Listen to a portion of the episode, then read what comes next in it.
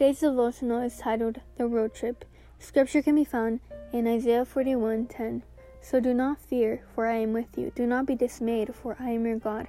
I will strengthen you and help you. I will uphold you with my righteous right hand.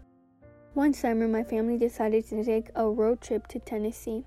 We started off very early, and by the time we stopped for the bathroom break, it was already noon. My sister had dashed into the restroom while the line was short. By the time I got there, the line had grown, so I had to wait. When I finished and walked back to the parking lot, to my shock and dismay, our van was nowhere in sight.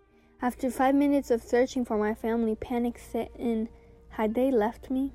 I had no phone to call my dad. Still trembling, the first thing on my mind was to pray for protection, that no one would try to kidnap me in this strange place. Second, I prayed that my family would come back for me. In that moment, God had reminded me of Isaiah 41:10. I held onto that hope that He would re- reunite me with my family again.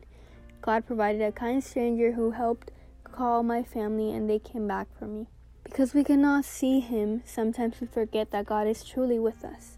But He is and will always be there. No matter how things may look now, when we reflect on our lives, we will see how God's hand worked through it all. Let's pray. Lord, even when I am at my lowest point, help me to always remember to trust in you.